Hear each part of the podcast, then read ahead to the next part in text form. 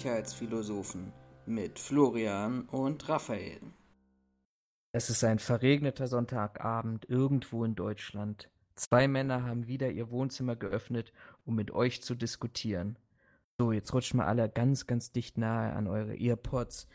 Äh, kommt mal ganz nah her und schließt mal die Augen und fühlt euch fest in den Arm genommen. Hallo Raphael. Hallo Florian. Warum ich jetzt lache, vielleicht für alle, die gerade ganz nah an ihre Earpods gerückt sind. Äh, Florian wollte heute unbedingt mal ein neues Intro ausprobieren. Er hat mir nicht erzählt, was er vorhat. Und ich saß gerade so, so leicht entgeistert vor meinem PC und dachte, was redet der da eigentlich? Aber ja, es ist halt mal was anderes. Ich finde, für dieses trübe Wetter könnten wir doch euch alle mal ein bisschen einladen, ein bisschen mummeliger die Situation machen und äh, euch mitnehmen auf eine Reise in die Welt der Sicherheit. Wenn ihr im Hintergrund so ein lautes Piepen hört, dann hat Florian seinen imaginären, oder nicht seinen imaginären, aber seinen Kunstkamin äh, bei sich zu Hause angeschmissen und der Rauchmelder geht los. Dann könnte die Folge unerwartet abrupt enden. das ist gut. Sie könnte wirklich abrupt enden, weil ich habe nicht mal Rauchmelder in meiner Wohnung. In Brandenburg oh, das ist ja gut. tatsächlich für Bestandbauten bis zum 31. Dezember 2020 eine Übergangsfrist. Ach, echt, ja? Ach, krass. Ja. Weil ich weiß, in Berlin sind sie jetzt ab 20 oder nee, ab Ende 1919, glaube ich, Pflicht. Und äh, bei meiner Mutter haben sie lustigerweise ähm, die Rauchmelder eingebaut, beziehungsweise meine Mutter hatte, hat, da hatten wir Rauchmelder schon ähm, verbaut. Und sie hatte die Hausverwaltung noch gefragt, ob sie die nicht einfach in ihren Bestand übernehmen wollen. Da hieß es natürlich nein, die sollen alle einheitlich sein. Haben ihre quasi abgebaut, äh, und ich glaube ihr sogar da gelassen, haben dann ihre eigenen angebaut und sind dann zwei Wochen später gekommen, haben die wieder abgerissen, äh, weil wohl irgendwas nicht in Ordnung war und seitdem sitzt du da und hat keine Rauchmelder. Super. Ich weiß, wüsste gar nicht mal, an wen ich mich melden, äh, an wen ich mich wenden müsste an dieser Stelle. An die Hausverwaltung. Die ist für den. Ja, die hatte ich angeschrieben und der hat darauf verwiesen, dass irgendwann dieses Jahres äh, verbaut wird. Ich meine, es ist sowieso sehr spannend bei mir. Ich habe Altbau, das heißt, ich habe sehr, sehr hohe Decken. Ähm, bin mal gespannt. Hohe Decken, niedrige Türen. Also, das heißt, hier muss offensichtlich äh, wirklich jemand mal her, der Experte ist, aber so wie es hieß, wird es der Mensch sein, der auch die ähm, Heizungszähler ablesen wird. Also absolutes Fachpersonal, was das na, geh. Mal, geh mal, na, die werden einfach mittig in den Raum so ein Ding platzieren, so wie sie es überall anders auch machen. Also Aber es gibt ja bestimmte Vorgaben. Also äh, ein Meter von der nächsten Lichtquelle entfernt, etc. etc. Ein Rauchmelder wirkt nur auf so und so viel Quadratmeter. Also mein Rauchmelder hängt nicht ein Meter von der nächsten Lichtquelle entfernt. Musst du dich mal schlau machen, das sind die Empfehlungen, die es dazu gibt.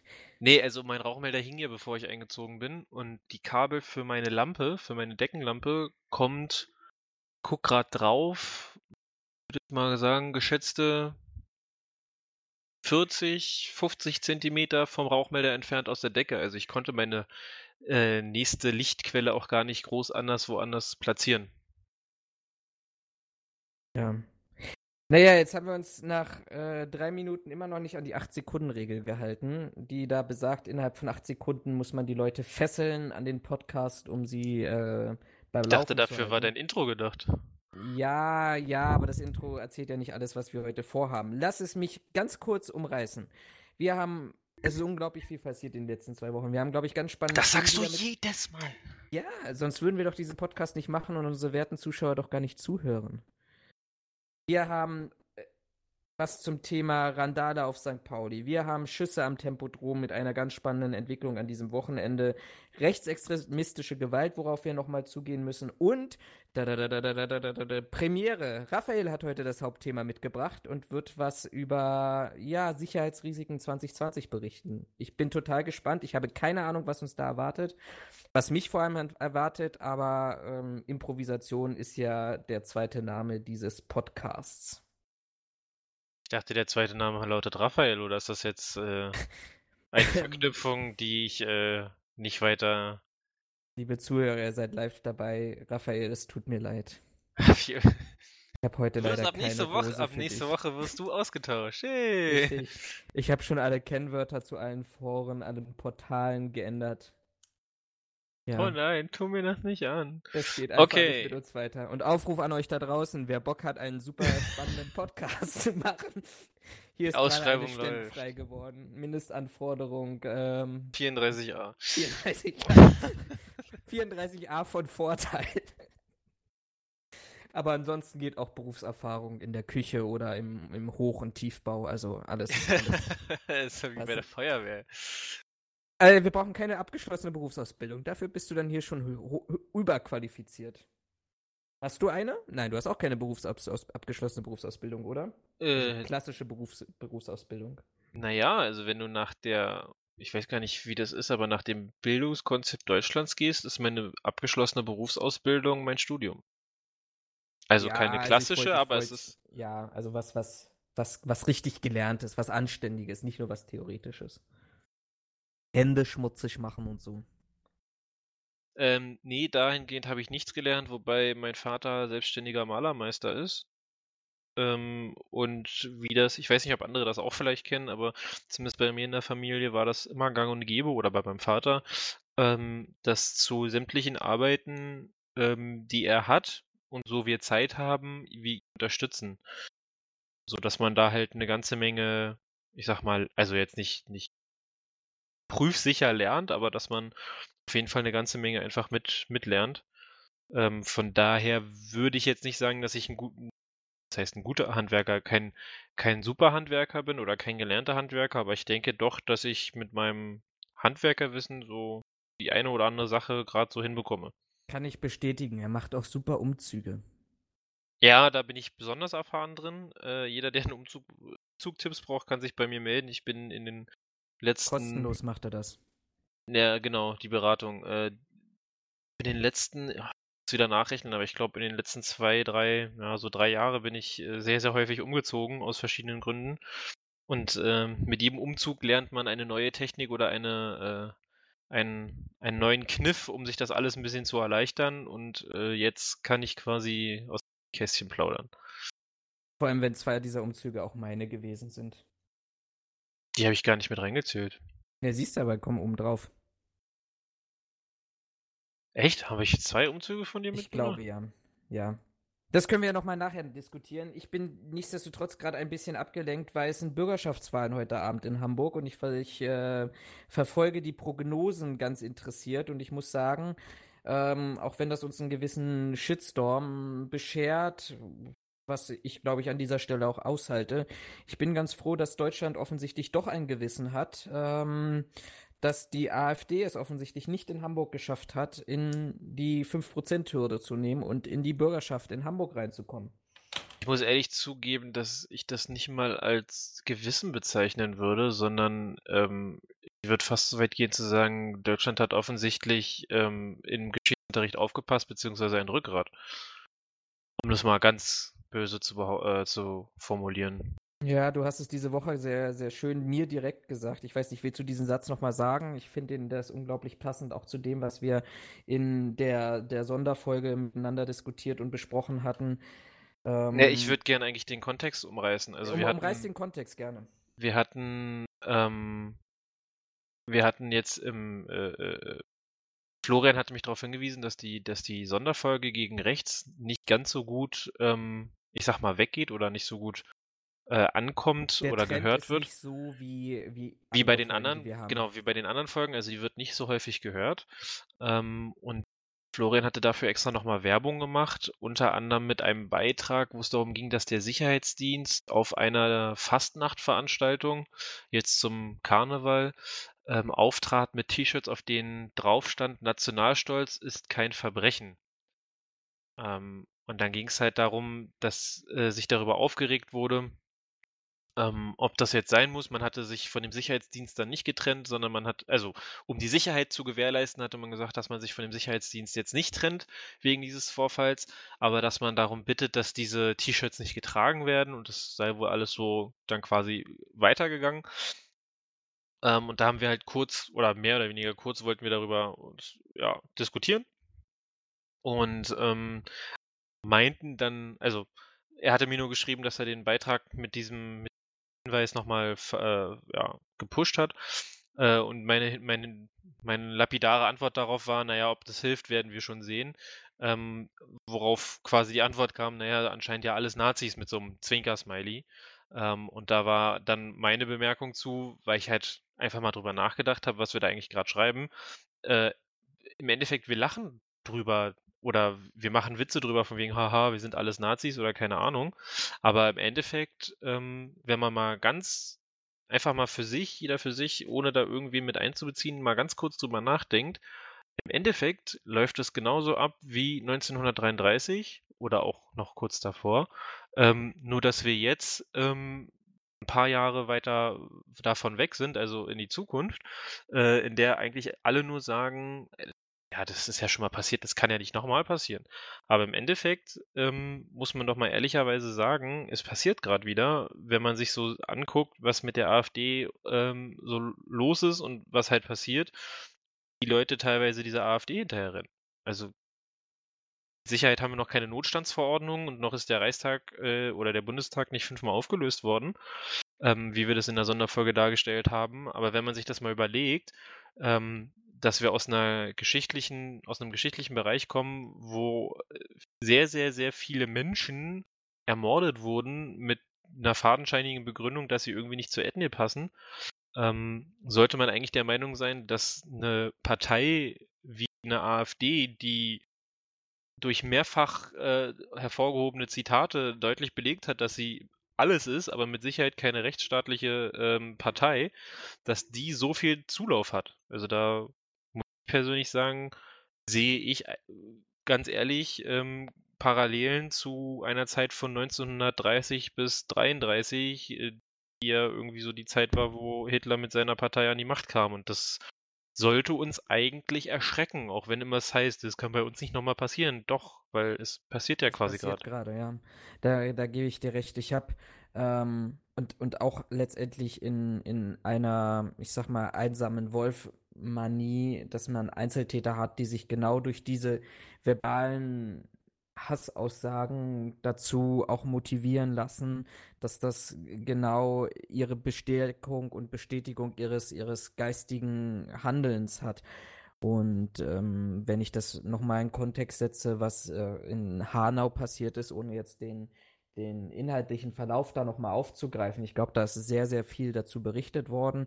Ich habe mir auch die, die, das Manifest durchgelesen. Kann ich jedem nur empfehlen, um in die Welt eine, um, um in die verrückte Welt, in die völlig verwirrte Welt eines solchen Täters einzudringen, der, der dann der Meinung ist, dass es Rassengruppen gibt, Menschengruppen gibt, die höherwertiger sind als andere und die ausgelöscht werden müssen. Ähm, möchte ich gar nicht mal nochmal darauf, das jetzt hier alles runterreißen, was da passiert ist, weil das einfach diesen Kontext sprengt und auch der Sache nicht würdig ist. Aber ich habe heute was ganz, ganz Spannendes gehört, was mich einfach auch nochmal zum, zum Nachdenken angeregt hat. Ähm, wenn ich jetzt vor allem bei Rechtsextremisten gucke oder Rechtsradikalen, Populisten aus diesem Bereich, die haben alle eine, ich, ich setze es jetzt mal bewusst in Anführungsstrichen, geile Philosophie, eine Vision und schaffen es, Leute zu motivieren, in ihrem Sinne zu handeln. Und wem steht dem eigentlich, oder was steht dem eigentlich gegenüber? Wo sind die Demokraten, die es schaffen, andere dazu zu motivieren, ähm, ihre Leidenschaft für die Demokratie und für den Rechtsstaat in den Vordergrund zu stellen und auf die Straße zu bringen? Weg von diesen ganzen Lichterketten, ähm, der Anteilsnahme, den immer gleichen Aussagen, wir stehen bei euch, wir stehen neben euch, das darf nie wieder passieren, so wie Raphael das auch gesagt hat. Aber was passiert denn eigentlich ähm, de facto, wenn, wenn wir in den Alltag hineingehen?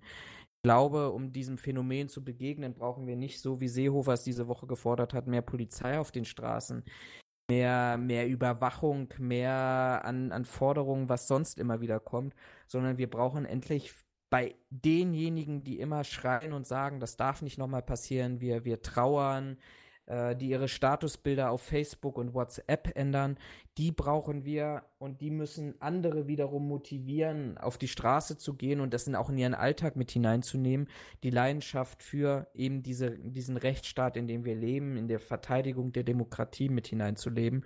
Und das endet nicht an der Stelle, wo ich irgendwelche Statusbilder ändere und mal zu einer Gedenkminute, Schweigeminute aufrufe, sondern das muss inzwischen, wir müssen genau dieselbe geile und dann tatsächlich ohne Anführungsstrichen Philosophie, Vision in die Gesellschaft der Demokraten übertragen. Ähm, ich hatte, ja, also ich hatte es dir ja auch schon ähm, geschrieben. Ich kann, also auch persönlich kann verstehen, wenn es Leute gibt, die sagen, naja, wenn wir drüber reden, bieten wir dem Ganzen eine Bühne und das, genau das sollten wir verhindern. Da bin ich vollkommen bei. Also alleine schon dieses, diese gesamte Ausschlachtung in den Medien, wenn die AfD wieder irgendeine, irgendeinen Blödsinn fabriziert hat, sollte man sich einfach knicken. Denn wenn man über die nicht berichtet, dann bietet man denen keine Bühne, sie haben keine Macht, es wird darüber in Anführungszeichen keiner informiert, außer der, der sich wirklich daran setzt. Ähm, und ich bin der Meinung, das Problem oder das Phänomen würde sich dadurch stärker in den Griff kriegen lassen. Davon ähm, abgesehen kann ich auch nachvollziehen, wenn einige sagen, ich habe keine Lust mehr, ähm, ständig über dieses Thema reden zu müssen oder damit in Anführungszeichen genervt zu werden. Ähm, das kann ich vollkommen nachvollziehen, weil es mir teilweise auch so geht, dass ich sage, du, ich habe keine Lust mehr über dieses Thema zu sprechen, weil es ist so allgegenwärtig, dass man irgendwann einfach, ich sag mal, das Fass über damit hat. Ähm, nichtsdestotrotz muss man einfach anerkennen, zumindest in meinen Augen, dass die Entwicklung, die wir genommen haben, und Hamburg ist ein schönes Gegenbeispiel, das finde ich sehr gut, ähm, dass diese Entwicklung, die wir da gehen, keine gute ist. Also Hamburg, wie gesagt, macht da jetzt einen wunderschönen Gegenpart, nämlich dass die AfD da offensichtlich, was die bisherigen Prognosen sagen, äh, keine Chance hat, beziehungsweise auch nicht einzieht. Äh, und da muss ich äh, ehrlich zugeben, dass ich das sehr gut finde und mir das so ein bisschen den Glauben an die deutsche Bevölkerung oder die deutsche Gesellschaft ähm, ein bisschen zurückgibt. Aber ich sag mal, bis, bisher sah es für mich halt stark danach aus, dass das jetzt immer schlimmer wird und mich das halt an eine Zeit erinnert, die ich persönlich nicht mitgemacht habe, aber die von allem, was ich dazu gehört habe, von Zeitzeugen über Geschichtsunterricht und Bilder gesehen, keine schöne war. Sollten wir nicht in der heutigen Welt, wo eigentlich wir alle in Frieden leben könnten, sollten wir das nicht nachmachen. Was damals Wissen, passiert ist. Mit dem Wissen, was damals passiert ist, ne? Ja. Und wie damals bestimmte Prozesse verlaufen sind, dann müssten wir eigentlich klüger sein. Ich habe gar keine Ahnung. Ähm, ich glaube, das brauchen wir auch gar nicht, wie wir einen Übergang kriegen. Wir machen, glaube ich, an dieser Stelle einfach einen Cut. Soll Genau. jeder bitte von euch einfach nochmal drüber nachdenken, was er für einen Beitrag dazu haben kann, um gar nicht nur in der Branche, aber seinen Alltag vielleicht anders zu gestalten. Und ich würde einfach nochmal rübergehen jetzt zu, zu zwei anderen Themen. Ich hatte zwei sehr spannende Termine in den, seit der letzten Podcast-Folge gehabt. Ähm, beim letzten Mal hatten wir darüber berichtet, dass ich in Dortmund war. Und habe tatsächlich es am Donnerstag, auf darauffolgenden Donnerstag, war ich eingeladen. Vielen Dank an den Kollegen, der das hier möglich gemacht hat, in die Notruf- und Serviceleitstelle von Kötter. Das soll jetzt gar keine Werbung sein, aber ich finde das einfach total spannend, auch nochmal immer wieder mal mitzuerleben und dass es ähm, wie, wie bestimmte Themen einfach auch anders gespielt werden von anderen Unternehmen. Wir hatten das im Sinne mit Kollegen gehabt in Form eines Be Best Practices, also mit, wir haben uns einen Themenschwerpunkt gesetzt und haben tatsächlich mit dem Leiter der Notruf- und Serviceleitstelle in Essen darüber diskutiert, wie bestimmte Prozesse ablaufen. Ich werde ja auch immer wieder gefragt, naja, wie, wie entwickle ich da was? Wie, wie kann ich mich selber fortbringen? Muss ich noch was studieren? Soll ich noch was lernen? Ich glaube, das Wichtigste ist, wo man am meisten noch lernt, außer man ist darauf geil, Titel zu sammeln, ist, mit anderen in den Austausch zu gehen und zu einfach nachzufragen und zu forschen, wie, wie gehen andere Unternehmen bestimmte Probleme an, wie ist das, wir haben beispielsweise über das Thema diskutiert, Fachkräftemangel, wir haben darüber diskutiert, Digitalisierung in der Sicherheitsbranche, Vor- und Nachteile. Und übrigens, fast das gleiche mit ähnlichen Inhalten äh, letzte Woche in Nürnberg bei dem Jörg Zitzmann bei der Akademie für Sicherheit auch über das Thema Digitalisierung und ähm, wie wir als Branche eigentlich tatsächlich Digitalisierung verstehen. Und wie weit vielleicht andere Branchen da schon sind. Äh, sehr, sehr spannend, äh, hat unglaublich viel Spaß gemacht und ich bin froh, dass die Kritik, die ich am BDSW regelmäßig äußere, sei es auf Facebook oder sei es auch hier in diesem Podcast, auch von einigen mitgetragen wird. Ähm, das, das hat mich doch tatsächlich sehr ermuntert an einigen Stellen, ähm, dass, dass ich da offensichtlich nicht alleine dastehe in der Hoffnung, dass sich dort auch an dieser Stelle was verändern sollte. Und das haben wir ja oft genug ja auch angesprochen. Thema, ich verlinke das auch nochmal hier auf dem YouTube-Video zumindestens. Ähm, diese Diskussion, die wir hatten, wie kriegen wir moderne Öffentlichkeitsarbeit hin in der Branche, wie machen wir die Branche wieder attraktiv. Sehr, sehr spannend alles und ähm, ja, meine Empfehlung, geht in Austausch, sucht euch Netzwerke und dann ähm, entwickelt man sich auch permanent und deutlich weiter. Ich finde sowieso, dass das irgendwie, wie man das vielleicht von einigen Qualifikationen beziehungsweise von einigen anderen ähm, äh, Weiterbildungen äh, kennt, dass es wenig Angebot, also so, ich sag mal, allgemeines Angebot gibt, wie du dich, äh, ich sag mal, fortbilden kannst. Also alles ist dann irgendwie immer sehr, sehr speziell. Ich habe jetzt letzte Woche auf Arbeit äh, auf den Tisch bekommen, da ging es um Sicherheit von Banken. Und mein Kollege hatte mir das auf den Tisch gelegt mit der Begründung, naja, wir haben ja an einigen Standorten auch äh, Bankautomaten. Vielleicht ist es äh, nicht verkehrt, wenn wir da auch eine gewisse Kompetenz haben. Wo ich jetzt für mich erstmal gesagt habe, gut, das ist durchaus berechtigt, aber in meinen Augen bei uns hier gar nicht richtig, sondern müsste eigentlich in einer ganz anderen Abteilung. Ähm, da ist mir halt wieder so aufgefallen, ja, aber wenn man es einfach nur ich, wüsste, ich muss zugeben, ich habe auch keine Lösung, wie das genau aussehen sollte, aber so eine allgemeine Fortbildung gibt es ja irgendwie nicht. Äh, grundsätzlich auch. Total spannend, weil genau das hatte ich mit dem Jörg Zitzmann in Nürnberg diskutiert, weil ich gesagt habe, naja, ich kann, ich kann meine Qualifikation machen. Das wäre jetzt auch meine Frage, wie du damit letztendlich umgehst. Ich kann meine Qualifikation machen, ich kann meinen Bachelor machen, ich kann meinen Master machen, ich kann versuchen, aus anderen Bereichen heraus noch was zu lernen und mir andere Studiengänge oder Abschlüsse anzuschauen. Aber ansonsten bin ich nach meinem Master doch tatsächlich am Ende des Tages ja, entweder kann ich mich stark spezialisieren, so wie du es gerade eben beschrieben hast. Ich suche mir irgendwelche Schulungen aus dem Bankensektor, aus dem Veranstaltungssektor.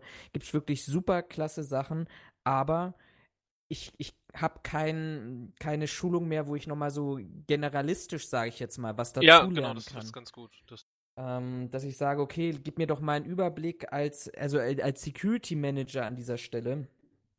Ähm, was was brauche ich denn noch? Ja, natürlich kann ich mich jetzt nochmal sehr operativ mit dem Bewacherregister beschäftigen oder mit den Änderungen der Bewachungsverordnung. Aber ich brauche, ich habe, es gibt ja Positionen und Abschlüsse, wo ich einfach darüber stehe, was jetzt gar nicht negativ oder wertend gemeint ist, sondern ich brauche, ich muss jetzt nicht bis ins Detail wissen, wie das Bewacherregister in meiner Position funktioniert, sondern was gibt es für Änderungen, was gibt es für Neuerungen. Und entweder gucke ich mich stark im technischen Bereich um oder ich, ich spezialisiere mich irgendwo. Aber so wirklich, dass ich irgendwo dazwischen sage, okay, Digitalisierung etc., alles ganz, ganz schwieriges Thema. Ich weiß nicht, wie löst du das? Hast du da eine, eine, eine Lösung für dich? Ähm, nee, tatsächlich nicht, weil ich ziemlich genau das gleiche Problem sehe. Also ich glaube, dass da kannst du wahrscheinlich nur was machen, wenn du viele Qualifikationen oder viele Sachen besuchst, unabhängig davon, ob du jetzt sagst, okay, ich brauche unbedingt ein Zertifikat oder das Zertifikat gibt mir was. Oder das ist in irgendeiner Form anerkannt, was wert, wie auch immer man das bezeichnen will. Ne? Also es geht nicht darum, dass das Blödsinn ist, was die erzählen, aber dass du dann quasi irgendwie eine, einen Haufen von Zertifikaten oder Teilnahmebescheinigungen hast, in bestimmten Bereichen vielleicht ja belächelt werden, ähm, aber einfach nur, um da irgendwie Input mitzunehmen, wobei ich mir die Frage stelle, wer das am Ende bezahlen soll. Ähm, was mir persönlich besonders gut gefallen würde, wäre, wenn man halt in irgendeiner Form ähm, sowas zum Beispiel angeboten bekommt, Änderungen. Ich kann mich erinnern, wir hatten im Rechtsbereich im Studium, haben wir ja verschiedene Rechtsbereiche durchge, durchgekaut, sage ich mal da ging es mit, mit, dem, äh, mit, mit dem Grundsatz, wie das Recht aufgebaut ist, ging es halt los im ersten Semester. Dann haben wir äh, Europarecht gemacht, äh, wir haben Sicherheitsrecht gemacht, ähm, haben geguckt, wir haben natürlich Datenschutz mit behandelt, ähm, dann klassisch BGB, also Zivilrecht äh, und noch ein paar andere Sachen. Handelsrecht war, glaube ich, auch ein bisschen mit dabei. Ähm, und da wäre zum Beispiel, wenn es irgendwie von welchem Anbieter auch immer, aber so ein, ich sag mal, so ein, so ein Kurs gibt, der einem so grundlegende Änderungen oder grundlegende Veränderungen zum Beispiel im Datenschutz nochmal näher bringen würde. Jetzt nicht so, dass man sagt, okay, Sie sind Volljurist, deswegen ähm, brauchen Sie die Änderung oder aber Sie sind Datenschutzbeauftragter, qualifizierter, deswegen brauchen Sie halt dieses notwendige Wissen, sondern einfach, ich sag mal, dass Interessierte sich zu einem Kurs einschreiben können, anmelden, wie auch immer, wo man sagt, okay, passt auf, Leute, früher gab es das Bundesdatenschutzgesetz, ähm, das ist sowieso geändert worden, so die Änderungen quasi im Aufbau sind die, die, die ähm, und dazu kommt jetzt noch eine Datenschutzgrundverordnung äh, auf europäischer Ebene, die sieht die, die, die die Sachen vor, ähm, so und so passt das zusammen, so und so ergänzt sich das, da und da gibt es vielleicht noch ein kleines Problem untermauert mit ein, zwei ähm, Rechtsprechungen, die es dazu vielleicht sogar schon gibt, ähm, sodass man quasi am Ende rausgeht, sagt so, okay, ich bin jetzt kein Experte auf dem Gebiet, aber ich habe auf jeden Fall was mitgenommen, wo ich vielleicht privat als auch beruflich von irgendwie ähm, ein bisschen was von habe, sodass man halt wieder so eine gewisse Rechts also für den Bereich eine gewisse Rechtssicherheit findet, weil ich habe das jetzt bei mir auf Arbeit wieder gemerkt, da ging es darum, dass ähm, in einem System, mit dem wir auf Arbeit ähm, agieren wollen, Vor- und Zunahme eingetragen wurde von den Leuten, die mit diesem System arbeiten sollen, damit die sich halt, also damit die halt ein Login für dieses System haben. Und da kam gleich wieder der erste um die Ecke mit, naja, Datenschutz. Und da habe ich ja gar nichts unterschrieben und ob das so rechtlich in Ordnung ist, wo ich wirklich da saß und mir dachte, Entschuldigung, also das ist der Vor- und der Zunahme. Das hat äh, datenschutzrechtlich, soweit mir bekannt, überhaupt keine Relevanz. Volljuristin, lustigerweise, die diese Fortbildung oder dieses, diese Einführung dieses Tools ähm, geleitet hat, guckte mich grinsend an und sagte, ja, äh, also es hat datenschutzrechtlich keine Relevanz. Ich wollte es jetzt nur nicht laut sagen, weil es gibt bloß Diskussionen. Wo sie dann zu mir, wo ich ihr dann auch sagte, ja, das ist auch der Grund, warum ich es gerade nicht so laut gesagt habe, damit es keine Diskussion gibt. Aber das sind so Sachen, gerade heutzutage hört man ganz, ganz viel und ganz, ganz oft Datenschutz, Datenschutz, Datenschutz, aber ich glaube, die wenigsten Leute haben wirklich eine Ahnung, was heutzutage unter Datenschutz fällt. Auch wenn es immer heißt, ja, das ist jetzt wesentlich äh, restriktiver als vorher. Also, es wird mir halt nochmal wahrscheinlich was bringen.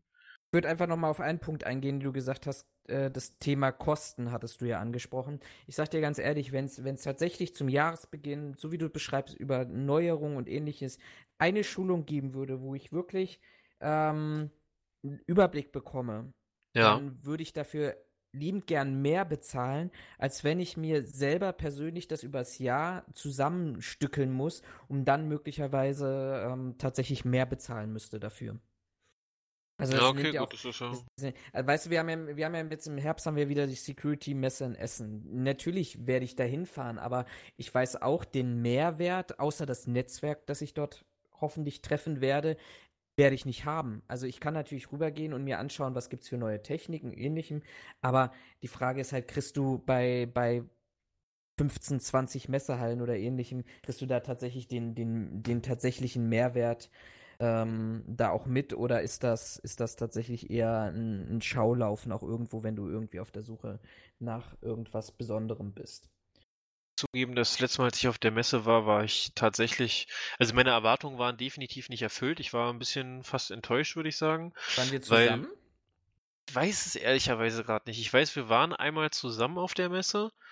Ich bin mir gerade nicht sicher, ob ich danach nochmal da war, aber das eine, also einmal als ich da war, wie gesagt, da war ich von der größten Security-Messe Deutschlands, so ist sie ja angepriesen worden, war ich doch ziemlich enttäuscht und dachte mir so, ja, okay, gut, also na, groß ist doch immer eine Fragestellung, ne? Manche finden ja auch 30 Zentimeter zu groß, zu klein.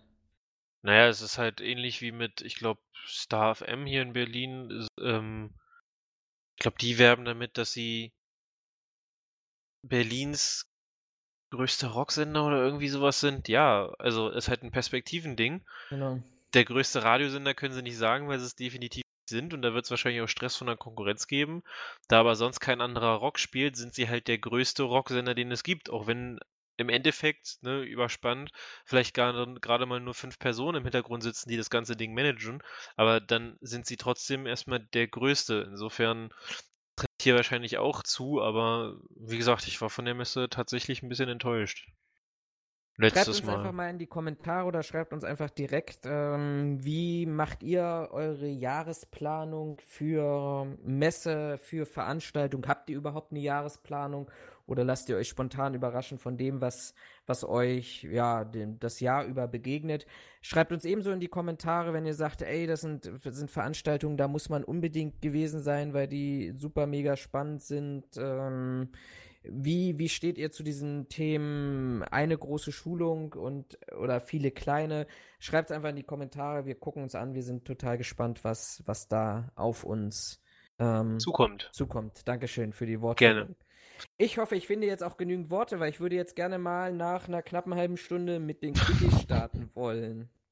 Ich muss zugeben, dass ähm, ich Woche Du warst so eingespannt für dein Hauptthema, dass. Äh, ja, total. Ich habe. Du beschäftigst dich nicht mit, mit Einzelthemen, sondern Nein, das ist äh, ja, ein großes Thema ist dann bitte, doch besser. Ja, das, Deshalb, ich würde auch tatsächlich, ich will das jetzt nicht runterrattern, aber ähm, ich würde sagen, wir verzichten heute mal auf den 3-Minuten-Countdown, weil ich tatsächlich wirklich gut vorbereitet bin. Man muss dazu sagen, wir hatten das ja ursprünglich mal ganz spontan. Wir wollten eine spontane Spontanfolge am letzten Montag machen, also vor sieben Tagen, sechs Tagen wollten wir das machen und war tatsächlich darauf vorbereitet gewesen. Ähm, in meinem schlauen Büchlein alles niedergeschrieben, was für Themen ich mit Raphael besprechen möchte. Und ähm, hat nicht ganz so funktioniert und deshalb arbeiten wir an diesem wunderschönen, verregneten, traurigen, grauen Sonntagabend. Äh, ich könnte höchstens ein Thema einstreuen, was mir jetzt letztes, letzte Woche, ja doch letzte Woche dann aufgefallen ist. Dann fang doch gleich damit ein. Okay, dann fange ich gleich damit an. Ich weiß nicht, wer es alles mitbekommen hat, aber es gab letzte Woche zwei relativ. Mir mal aufgefallen, dass du ganz oft damit startest. Echt, ja? Ja. So wie du ist es eine ganze Menge in der Woche passiert? Genau. okay, ähm, ich habe, also es ist mir aufgefallen und zwar äh, letzte Woche gab es, ich bin der Meinung, es sind zwei Meldungen, es waren zwei oder drei Meldungen, ich glaube es sind eher zwei Meldungen von ähm, zwei Einsatzfahrten der Polizei, die abrupt dadurch endeten, dass eine Fuß, ein Fußgänger, männlich-weiblich, divers, ähm, auf die Straße trat und der in Einsatzfahrt befindende, das in Einsatz befind, befindliche Fahrzeug diesen Fußgänger erfasste. Ähm, das geschah diese Woche, ich bin der Meinung, es waren zwei, äh, zweimal, dass diese mit Sonder- und Wegerechten unterwegs waren und eine Person auf die Straße trat und die Kollision nicht mehr vermeidbar war.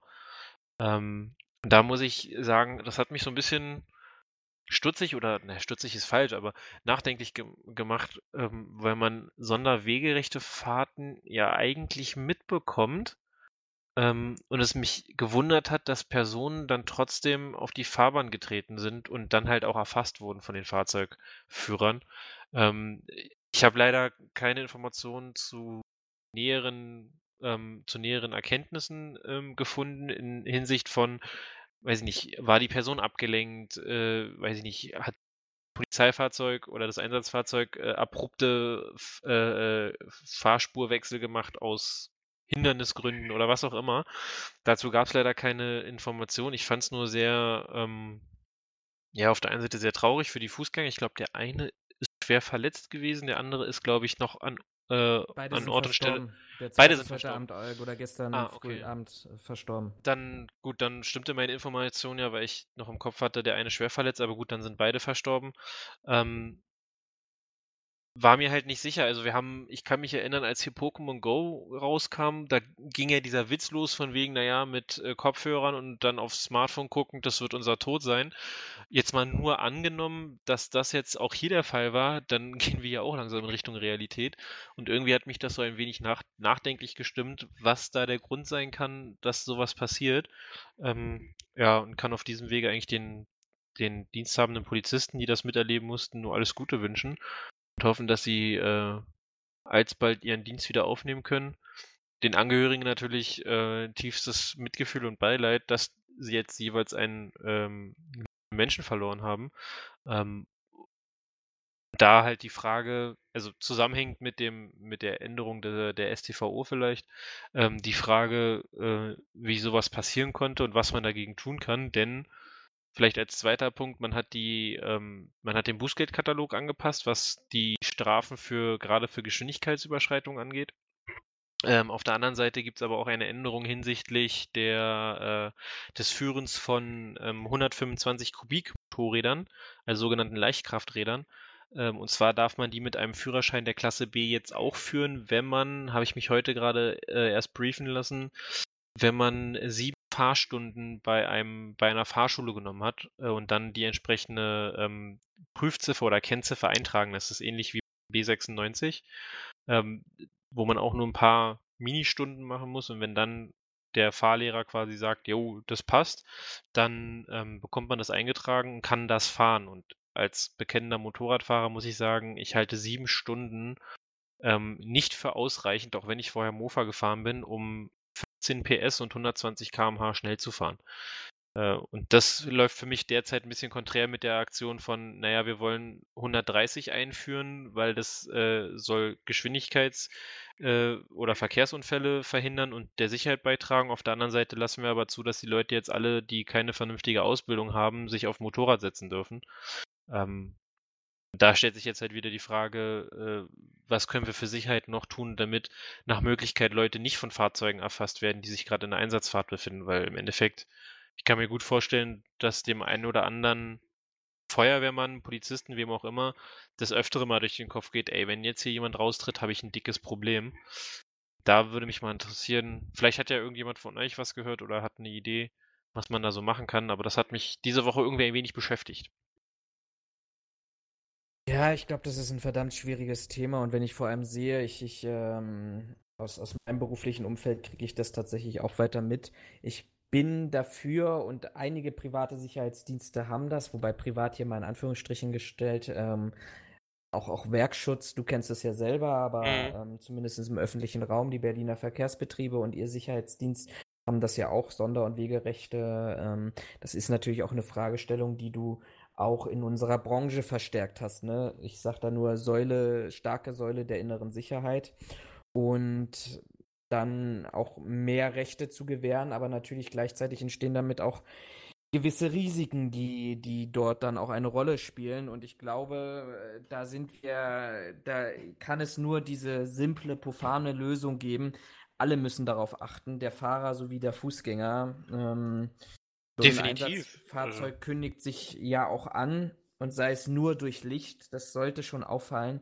Und ob ich jetzt nur mit Handy über die Straße laufen muss, hm, aus anderen Städten kennen wir das, fällt mir gerade so spontan ein. Da gibt es ja sogar an den S-Bahn, äh, bei den, bei den Straßenbahnübergängen ja inzwischen Leuchten, weil der Blick der wahrscheinlich weitestgehend jüngeren Menschen ja Richtung Boden geht. Äh, sodass in deren Sichtfeld die Ampeln auf dem Fußboden angebracht wurden, in Anführungsstrichen durch Leuchtstreifen. Hat einen zusätzlichen visuellen Reiz geben. Stimmt, davon hatte ich auch gehört. Aber gut, ich will das Thema gar nicht groß ausweiten, sondern ähm, ja. Ne, ist irgendwie so ein bisschen traurige Folge jetzt wegen Hanau zum einen, ähm, dass wir, also auch wegen der ganzen Rechtsgeschichte ist ja jetzt nicht unbedingt das schönste Thema. Dann jetzt halt das hier noch. Gucken wir mal, ob glaube, du, können, äh, ob du unsere Laune an diesem verregneten Montag vielleicht ein wenig heben kannst. Montag hast du schon, so lange Ach so, äh, an diesem verregneten Sonntag natürlich. Naja, äh, Montag, weil wir eigentlich Montag, Montag aufnehmen aber der wollten. Wetterbericht ist, stimmt, du hast recht. Ich kann die Laune auch nicht heben. Ich habe ja in der letzten Folge darüber gesprochen, dass ähm, es ja eine positive Entwicklung zumindest beim HSV gegeben hat, dass man über, ich sag mal, das kontrollierte Abbrennen von Pyrotechnik im Stadion das mal getestet hat und ja. die Ergebnisse relativ positiv waren. Ähm, letztes Wochenende, muss man dazu sagen, wenn man dieses Wochenende jetzt nicht mitzählt, gab es ja bei St. Pauli erhebliche Ausschreitungen bei der Spielbegegnung äh, St. Pauli gegen Dynamo Dresden am Millantor. Dort haben. Dynamo Dresden-Fans nach dem Abpfiff versucht, in den Heimbereich von St. Pauli zu gelangen. Ordner und Polizeibeamte, und ich kann jedem empfehlen, sich diese Bilder mal anzuschauen. Ähm, wir verlinken die natürlich auch wieder unter den Videos und unter den anderen Streams. Versuchten dieses Eindringen, für das Dynamo Dresden ja auch bekannt ist, in den Heimbereich zu verhindern. Das Ergebnis war, dass es 13 verletzte Sicherheitsmitarbeiter gab. Vier davon mussten im Krankenhaus äh, weiter behandelt werden. Ähm, man muss ehrlicherweise dazu sagen, dass es im Vorfeld zu einer Sticker-Aktion mit Provokation gekommen ist. Man geht aber derzeit davon aus, dass diese Sticker-Aktionen gegen Dynamo Dresden schon seit etlichen Jahren existieren. Äh, da ging es um, um das, was Dresden letztendlich am, am stärksten immer noch geschichtlich bewegt, um die Bombardierung von Dresden vor. Ich glaube, wir haben dieses Jahr 75-jährigen Jahrestag. Ähm, das hat man ein bisschen aufgegriffen von den St. Pauli-Fans. Ich glaube auch ein bisschen das Thema ähm, der politischen Einstellung und Gesinnung. Interessanterweise in diesem Zusammenhang, und da hat mich ähm, ein fleißiger Mitleser darauf hingewiesen, sind St. Pauli und Dresden ähm, durch den DFB zertifiziert mit äh, dem Zertifikat Sicherheitsmanagement im Profifußball. Wenn man sich dieses Zertifikat mal ein bisschen genauer anguckt, dann steht das als Gütesiegel für hohe Standards im Bereich der Veranstaltungssicherheit. Ähm, mit den Inhalten Arbeit äh, oder beziehungsweise in diesen Audits wird überprüft die Arbeit des Sicherheitsdienstleisters, die Zusammenarbeit bei der Spielorganisation und mit den damit befassten Abteilungen sowie ähm, Vorfeld, Nachfeld, Nachbereitung etc. Ähm, was natürlich auch ganz interessant ist, dass sowohl Dynamo Dresden und auch St. Pauli regelmäßig ja mit solchen Ereignissen auffallen. Ähm, auch andere Vereine, die zertifiziert sind. Da sind wir wieder wie bei der, ich glaube, eine der ersten Folgen, ich gucke mal gerade in, in unsere Folgendatenbank, da haben wir auch darüber gesprochen. Ich glaube, die Folge hieß sogar Hauptsache zertifiziert. Da ging es ja um Bayern München. Ähm, dass, dass es dort hauptsächlich darum geht, dieses Zertifikat zu bekommen. Aber die Frage ist halt, ähm, ja, was, was bedeutet das denn eigentlich und wie lebt man das? Und wenn solche Ereignisse entstehen, dann muss man auch tatsächlich die Frage stellen, was bringen denn solche Zertifikate? Ein, äh, schön ist auch, was die anderen, genau, schön ist auch, was die anderen drunter geschrieben haben. Genau. also du hast ja, du hattest ja hier geschrieben, ich grätsche jetzt einfach mal rein, das ähm, dass äh, Dynamo Dresden 1,4 oder? Nee, doch genau. 1,4 Millionen Euro ähm, schon mal zahlen musste oder dass die höchste Strafe ist. in zehn Jahren. Ach, in den Ver Ach stimmt, in den Ver jetzt lese ich Jahren. Das sind 150, also ich, ich grätsche mir jetzt mal bei, in der Reingrätsche rein, weil ich das genau auch meine Argumentationskette war. Also Dynamo Dresden musste für Fehlverhalten ihrer, ihrer Anhänger in den letzten zehn Jahren knapp 1,4, 1,5 Millionen Euro zahlen.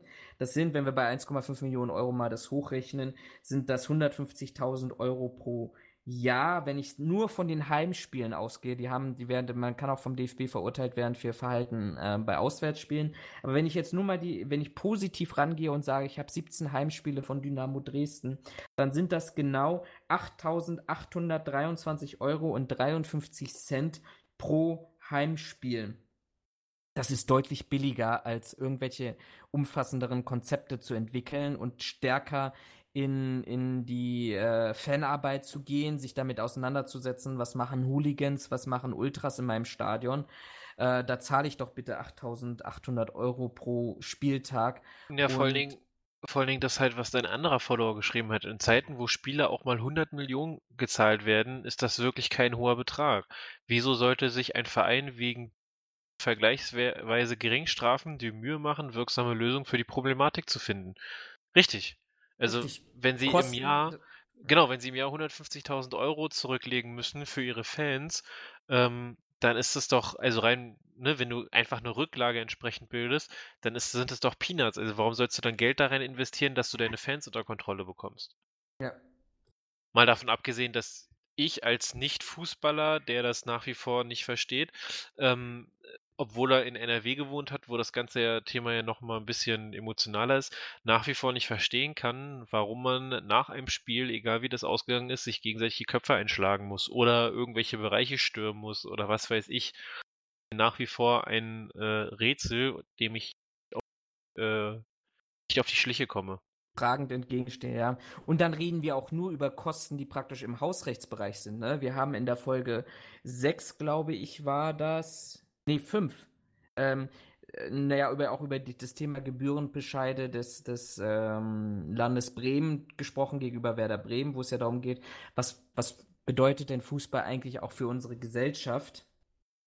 Ähm, und, und die Kosten, die daraus ähm, für, für, für alle bezahlen, auch für jemanden, so wie du, der sich nicht für Fußball daran interessiert, ne? Ich mal eine ganz doofe Frage stellen. Ähm, weißt du, wie das Konstrukt DFL oder DFB aufgebaut ist. Also die, die ich vermute mal, die äh, Vereine zahlen eine, ich sag mal, Mitgliedergebühr an den DFB, worauf der quasi seine Arbeit äh, tätigen kann? Oder weißt du genau, wie das läuft? Also das ob die. Eine, genau, also das ist letztendlich ist die, die Deutsche Fußballliga, das ist ja ähm, der Zusammenschluss der Profi-Männerfußballligen Bundesliga und zweite mhm. Bundesliga, während ja der DFB das ja, das ist, ähm, ist der Dachverband von den 26 Fußballverbänden, die wir in der Bundesrepublik Deutschland haben. Da ist die DFL ein Teil des DFBs. Ähm, Aber die, aber die einzelnen Vereine müssen an den DFL bzw. an den DFB, ähm, ich sag mal, einen Mitgliedsbeitrag zahlen, oder ist das nicht so? glaube ja. Lass uns das mal aufnehmen. Das, da machen wir mal den Faktencheck draus. Ähm, liefern wir nächste Woche. Also, wir nee, nächste ich, Woche ich, ich frage, nee, nee, also Ich habe an dieser Stelle keine Ahnung. ich, äh, die Frage stellt sich mir nur deshalb, weil auf die Frage, naja, also wie, warum sollten die eine, eine Lösung finden, wenn die Strafen vergleichsweise äh, gering sind, finde ich gar nicht verkehrt. Und da muss ich als ähm, gemäßigter Radikalist, um das mal so ganz doof zu formulieren, sagen, naja, dann macht's doch mal ganz einfach. Ähm, schließt doch den entsprechenden Verein einfach mal für eine, eine Saison komplett aus euren, aus eurem, äh, äh, ja, aus eurem Veranstaltungskalender aus. Also einfach mal sagen, so für die kommende Saison seid ihr nicht mit Mitglied der DFB oder ist eure Mitgliedschaft, ich sag mal, ja, gesperrt, so wie du Spieler sperren kannst, ähm, so dass sie im gesamten Turnier quasi nicht teilnehmen. Dadurch würde ja quasi dazu kommen, dass der Verein unglaubliche Einnahmeverluste hat Daher die Frage nach dem Beitrag, weil daraus ergibt sich ja die, ergeben sich ja Pflichten und Rechte für die, für eigenen, äh, für die verschiedenen Vereine.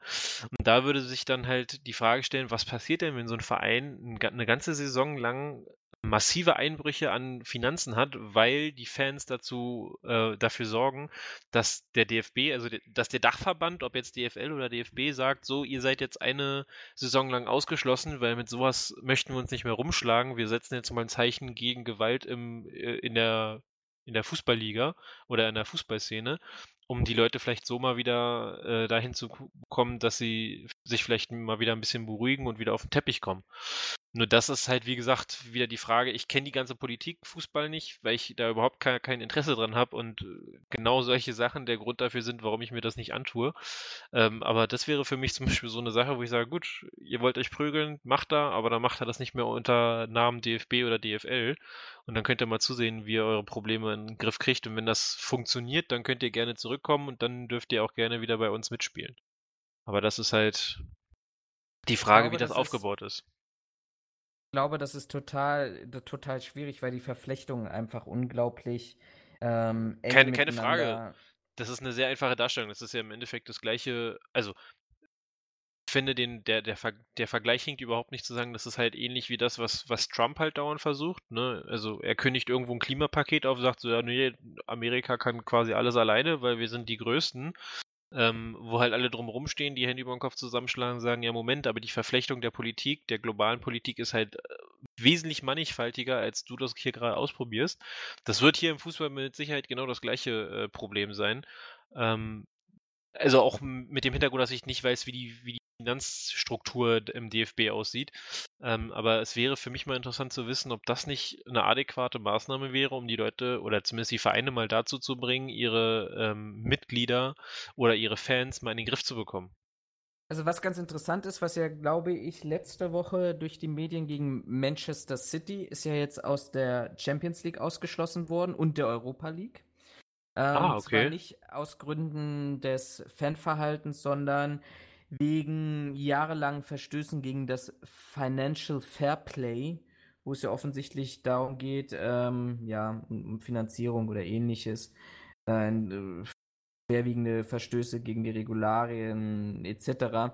Ähm, aber ich glaube, das könnte tatsächlich ein Gremium sein oder ein Mittel sein, weil da echt viel Geld, wobei auf der anderen Seite, wenn du wirklich ausgeschlossen wirst, nicht nur aus, ich sag mal, das wäre bei uns so ein bisschen, wenn, wenn ein Verein aus dem DFB-Pokal ausgeschlossen wird, das ist, dann, dann bist du pleite, glaube ich. Das wäre jetzt meine Vermutung. Wenn du keine Übertragungsrechte mehr bekommst, keine Fernsehrechte, das ist ja im Wesentlichen das, was dir der DFB und die DFL vermittelt. Vielleicht auch noch ein paar Gelder aus dem Sponsoring. Aber dann, dann gehst du als Verein unter, dann kannst du, kannst du abschreiben. Aber es wäre halt, es wäre eine sehr, sehr radikale Maßnahme. Aber im Ähm, Endeffekt ist es ja genau das Gleiche, was jetzt halt, wie du gerade sagtest, mit äh, Manchester United passiert ist.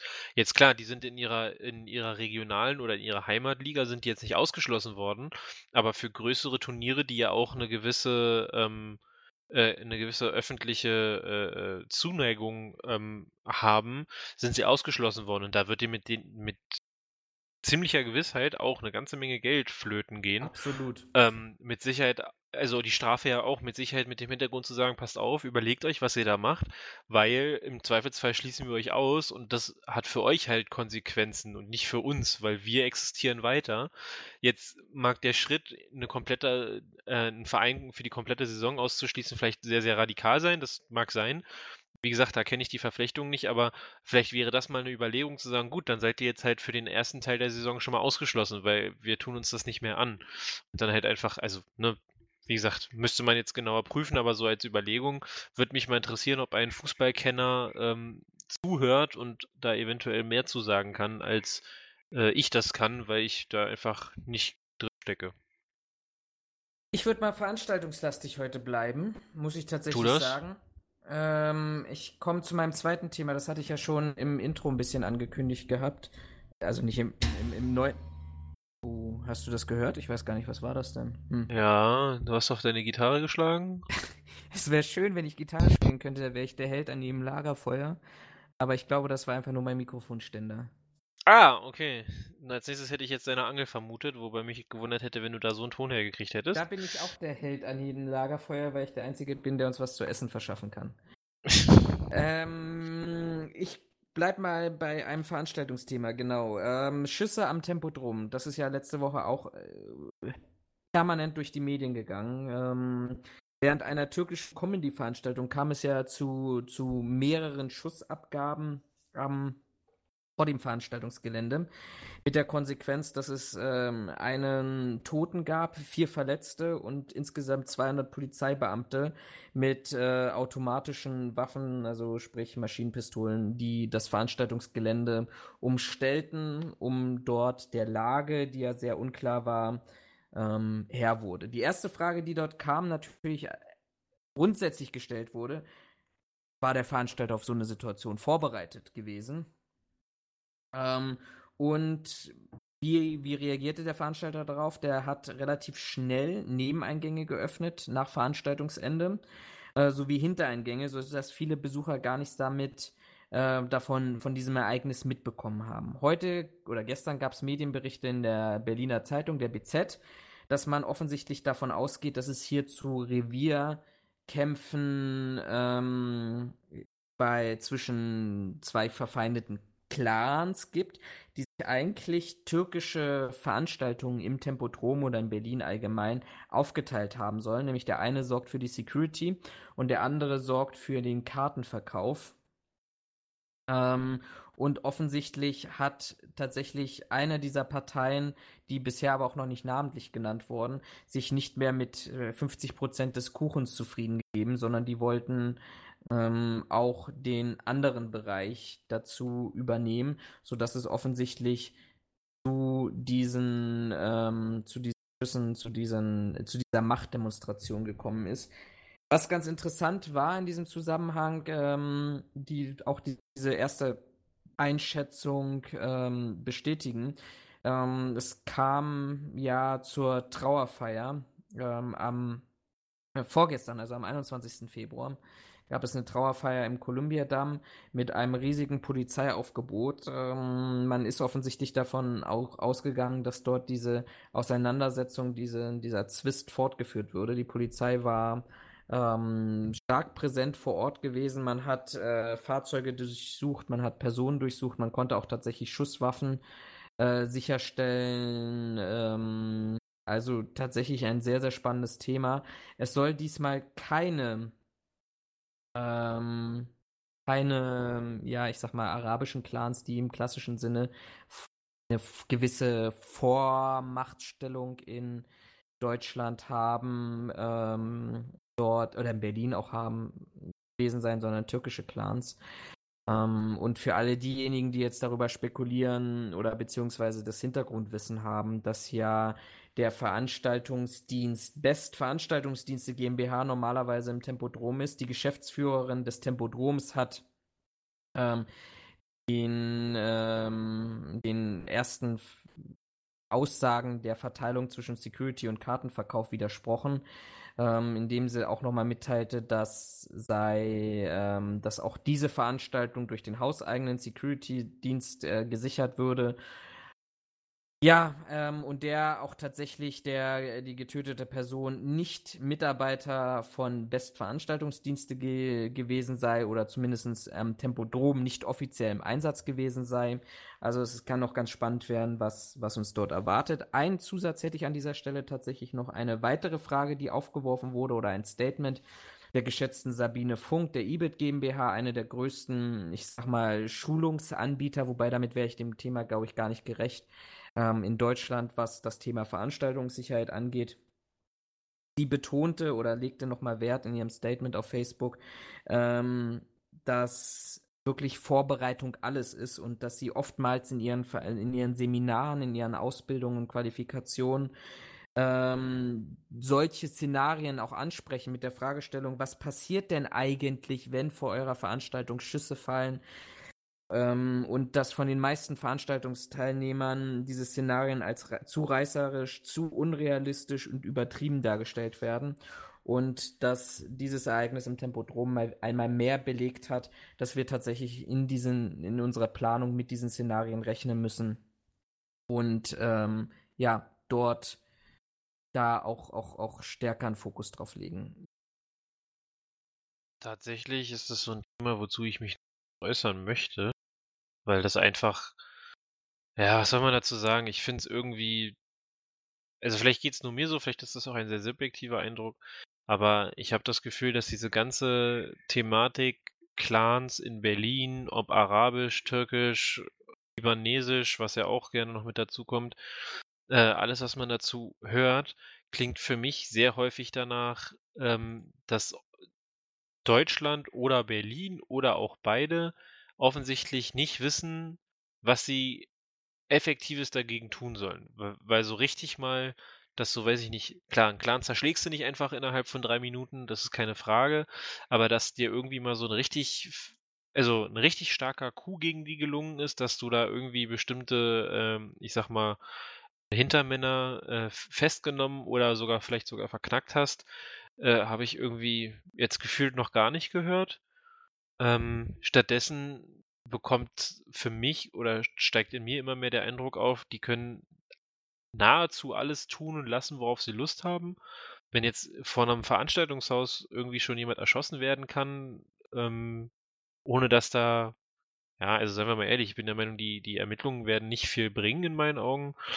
Da stellt sich mir die Frage, was bei uns eigentlich verkehrt läuft. Also warum wir das nicht aufgeklärt kriegen, beziehungsweise überhaupt so weit kommen konnte. Ich habe keine Ahnung, das kann ich dir, sage ich dir ganz ehrlich. Ich glaube, das ist ein, ist ein Mix aus den unterschiedlichsten Faktoren und, und Themen, die dort eine Rolle spielen. Ich glaube, dass auch eine gescheiterte Asyl-Flüchtlingspolitik, oh, aber nicht aus den Jahren 2015 und fortfolgende, sondern ähm, schon in den 90er Jahren, 60er Jahren Gastarbeiterfamilien etc. etc. Ähm, dort eine Rolle dazu spielten. Da würde ich nicht mal, da würde ich dir nicht mal zustimmen. Also ich würde nicht mal sagen, dass es an einer, an einer, Flüchtling, an einer falschen Flüchtlings- und Asylpolitik liegt, sondern ich würde eher sagen, das liegt an einer ähm, schlechten bis nicht vorhandenen äh, Integrationspolitik. Also wenn wir uns das, ja, die Frage das, das klingt halt, jetzt, ja, das klingt ja, jetzt also doof, aber wenn du dir jetzt, betrachtest du das, ja, ja, klar, natürlich, das, das ist, steht, die Frage stellt sich immer, aber wenn du dir jetzt mal anguckst, dass du quasi in bestimmte Bereiche der Stadt fahren kannst, zumindest Berlin, ähm, und du, ich sag mal, auf mehr, das, wie gesagt, das ist, also auf mehr türkische oder arabische Sprache, Schriftzüge etc. triffst, sodass du den Eindruck hast, dass du nicht mehr in Deutschland bist, ähm, dann muss man ja mal offen, mal offen zugeben, das ist eine entwickelte Parallelgesellschaft. Also da hat sich eine andere Gesellschaft gebildet. Genau. So, das kann man jetzt ja gut heißen, kann man, ne, kann man jetzt gut oder schlecht heißen, darum geht es aber nicht. Nur die Frage stellt sich halt, sollte das halt so sein? Und äh, da ist in meinen Augen die, Migra äh, die Migration, die Immigra äh, Integration, Mann, spät am Abend schon, da hat die Integration in meinen Augen nicht richtig funktioniert. Absolut. Und das ist, und das, denke ich, ist das größere Problem als die Frage, ob wir äh, die Einwanderung stoppen müssen, Grenzen dicht machen, was auch immer da ähm, nein, nein, nein, die so, Vorschläge sind. Genau das meinte ich, was du sagtest. Also wenn ich, wenn ich dran denke an die, an die Gastarbeiter-Themen, wobei Gastarbeiter vielleicht auch noch die falsche, der falsche Zeitraum an dieser Stelle ist, sondern ich meine ja genau das, ähm, ich, ich sag mal, dieses ganze Thema, was wir haben, libanesische Clans oder ähnliches. Warum haben sie sich denn in, in dieser Form auch teilweise strukturiert? Ja, sie haben keine, keine feste Aufenthaltserlaubnis bekommen, sie sind geduldet worden, sie konnten keiner Arbeit nachgehen. Ähm, das soll gar keine Rechtfertigung und Entschuldigung sein, aber am Ende des Tages ist es ja tatsächlich so, dass man sich dann die Frage stellt, naja, was, was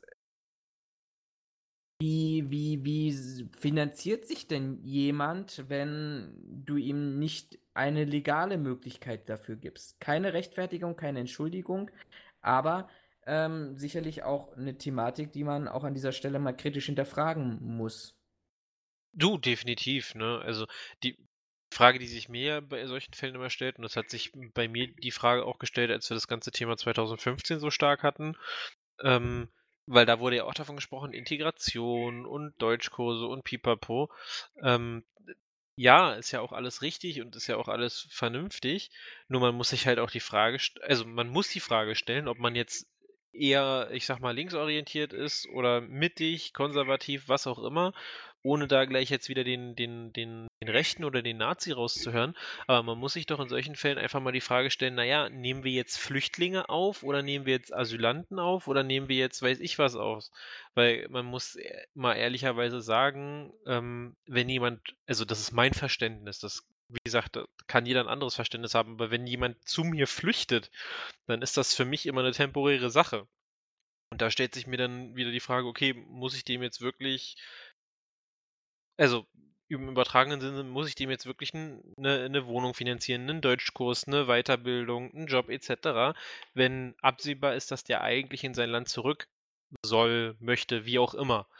Und ich denke mal, diese Problematik wird man da in den 60er Jahren genauso gehabt haben. Da hat man sich gesagt, ja, ah, cool, günstige Arbeitskräfte.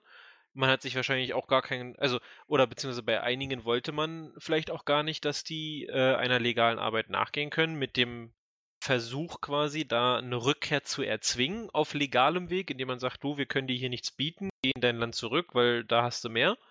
Weil du kannst kein Deutsch, du äh, kriegst bei uns quasi keine Arbeitserlaubnis, eine Aufenthaltserlaubnis, naja, du wirst hier halt geduldet und da hört's auf. Ähm, wir erkennen aber deine Abschlüsse nicht an, also dass du quasi gar keine Chance hast, irgendwie dich zu integrieren. Dass der Schuss halt nach hinten losgegangen ist mit aus ja gut, dann gehe ich in mein Land zurück, ist halt nichts geworden, sondern stattdessen hat man sich halt entschieden zu sagen, gut, na dann mache ich es halt alles illegal, ist mir doch egal. Ähm, jetzt haben wir halt diese Problematik und ich denke, wenn man da ein Stück draus lernen würde, dann hätten wir diese Problem, in Anführungszeichen Problematik 2015 vielleicht ein bisschen anders handeln können. Ähm, jetzt stehen wir halt vor dem Problem, dass es da irgendwie drei Parallelgesellschaften gibt zwei davon irgendwie aneinander ecken und man sich jetzt gegenseitig bekriegt und das halt auf eine ziemlich ähm, brutale Art und Weise. Also ich glaube, ja. dass wir, dass wir an dieser Stelle auch nochmal festhalten müssen, weil das wahrscheinlich auch relativ schwierig ist, immer wieder auch, auch äh, betonen. Ähm, ich glaube, jeder, der, der Schutz und Hilfe braucht, ähm, der, der soll die auch bekommen. Das ist, ist ja, glaube ich, auch die Botschaft, die wir auch in den letzten Wochen und Folgen damit äh, immer wieder transportiert haben und gesagt haben, äh, rechte Gesinnung, rechte Gewalt ähm, ist, liegt uns so fern wie, weiß ich nicht was, äh, der, der Jetzt bin ich gespannt. Hellste Planet der, der Galaxie. Aber ähm, ja, wir müssen und über, über, über Clans haben wir ja auch schon gesprochen, über Clan-Gewalt. Ich glaube, wir müssen dafür ein, eine Lösung finden und die Frage ist halt, ist die Lösung das, was wir auch ganz, ganz diskutiert haben. Und ich verlinke das auch nochmal heute, ist eine Folge der, der Verlinkungen in, in, zu, zu vorangegangenen Folgen. Hört es euch nochmal nach. Aber ist klar, ist die Strategie der, der Nadelstiche, ist das wirklich das Ziel, mit dem man solchen Organisationen Herr werden kann oder nicht?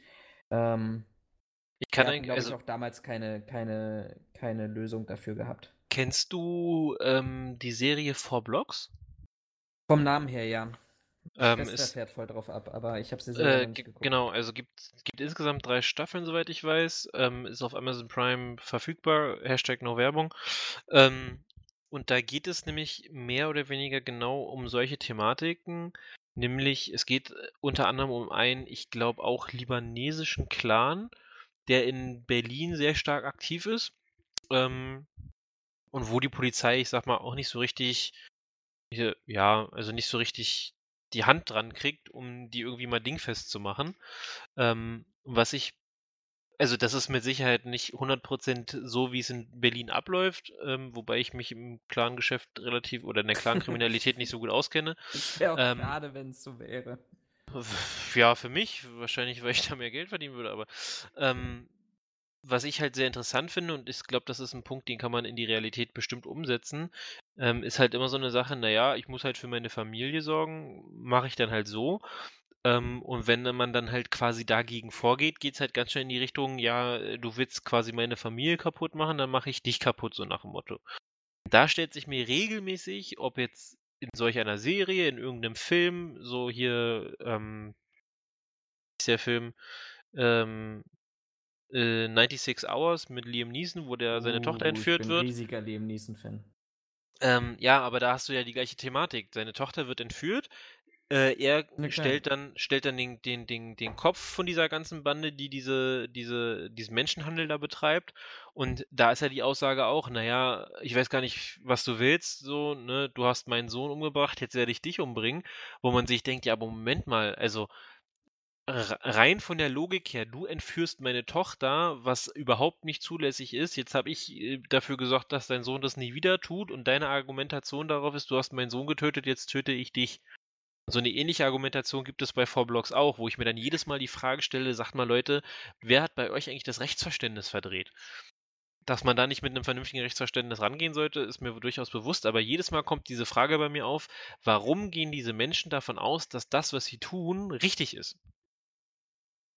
Und ich finde zugegebenermaßen keine Antwort darauf. Und ich glaube, es gibt auch keine richtige Antwort darauf, aber wie kann man solch ein verdreht, also die Frage bewegt mich immer so sehr, wie kann man ein solch verdrehtes Verständnis von etwas haben, dass man sagt, naja, du hast meinem, weiß nicht, meinem Cousin, meiner Schwester, wem auch immer wehgetan, deswegen bin ich jetzt berechtigt, dir weh zu, tun, zu tun. Entschuldigung, auch wenn die eigentliche, ähm, die eigentliche Missetat, sage ich mal, schon von dieser Fraktion ausging.